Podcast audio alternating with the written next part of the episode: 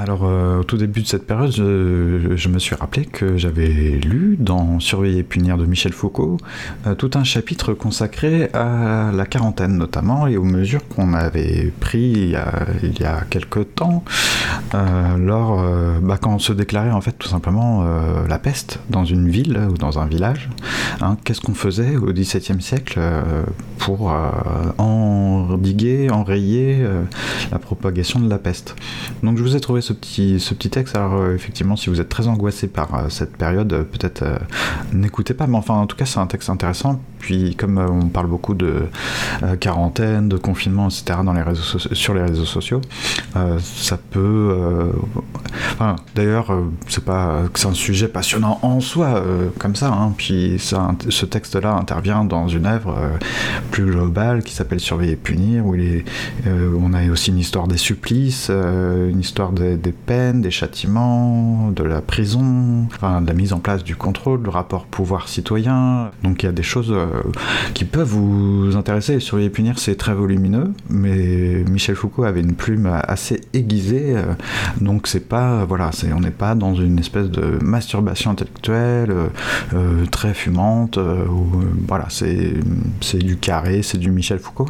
Et en plus, c'est très bien écrit, et en plus, si vous avez déjà écouté la, Michel Foucault, il a une voix bien particulière que je trouve assez fascinante et euh, si vous lisez avec cette voix à l'intérieur de vous-même, vous allez voir, vous allez, vous allez voyager. Donc c'est le chapitre 3 qui s'appelle le panoptisme. Pan c'est tout, euh, donc c'est comme le panopticon, Bentham, tout ça. Donc euh, le panoptisme c'est le fait de tout voir. Voici, selon un règlement de la fin du XVIIe siècle, les mesures qu'il fallait prendre quand la peste se déclarait dans une ville. Donc ça, ça provient, euh, il y a une petite note, je vous la lis, ça vient des archives militaires de Vincennes.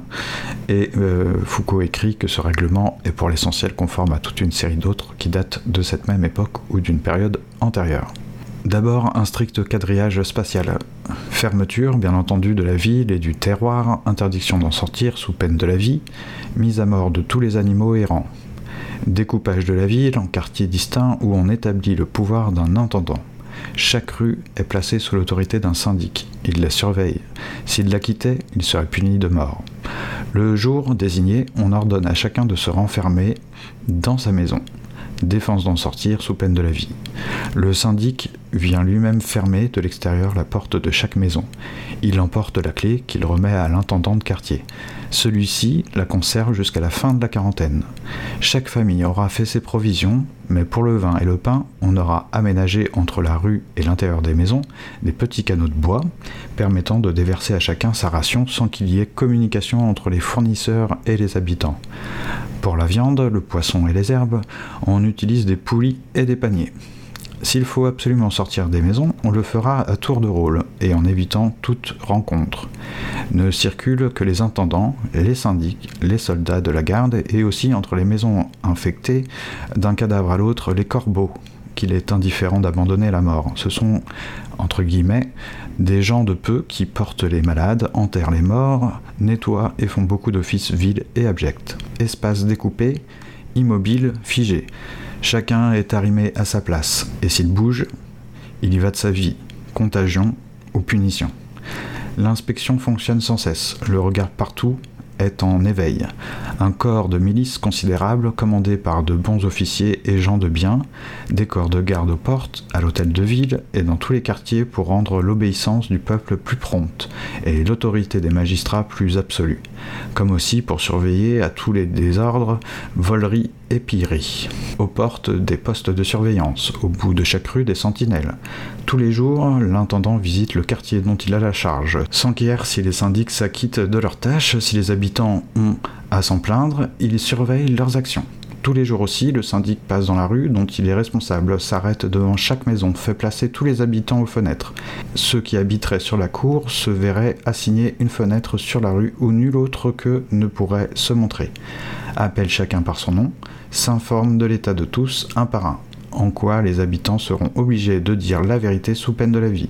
Si quelqu'un ne se présente pas à la fenêtre, le syndic doit en demander raison. Il découvrira par là facilement si on recèle des morts ou des malades. Chacun enfermé dans sa cage, chacun à sa fenêtre, répondant à son nom et se montrant quand on lui demande. C'est la grande revue des vivants et des morts.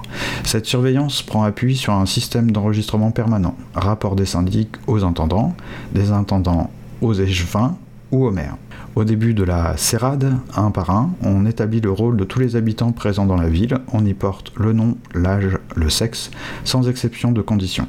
Un exemplaire pour l'intendant du quartier, un second au bureau de l'hôtel de ville, un autre pour que le syndic puisse faire l'appel journalier.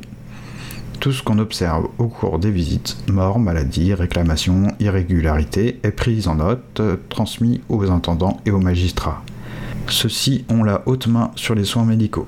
Ils ont désigné un médecin responsable, aucun autre praticien ne peut soigner, aucun apothicaire préparer les médicaments, aucun confesseur visiter un malade, sans avoir reçu de lui un billet écrit pour empêcher que l'on ne recèle et traite à l'insu des magistrats des malades de la contingent. L'enregistrement du pathologique doit être constant et centralisé.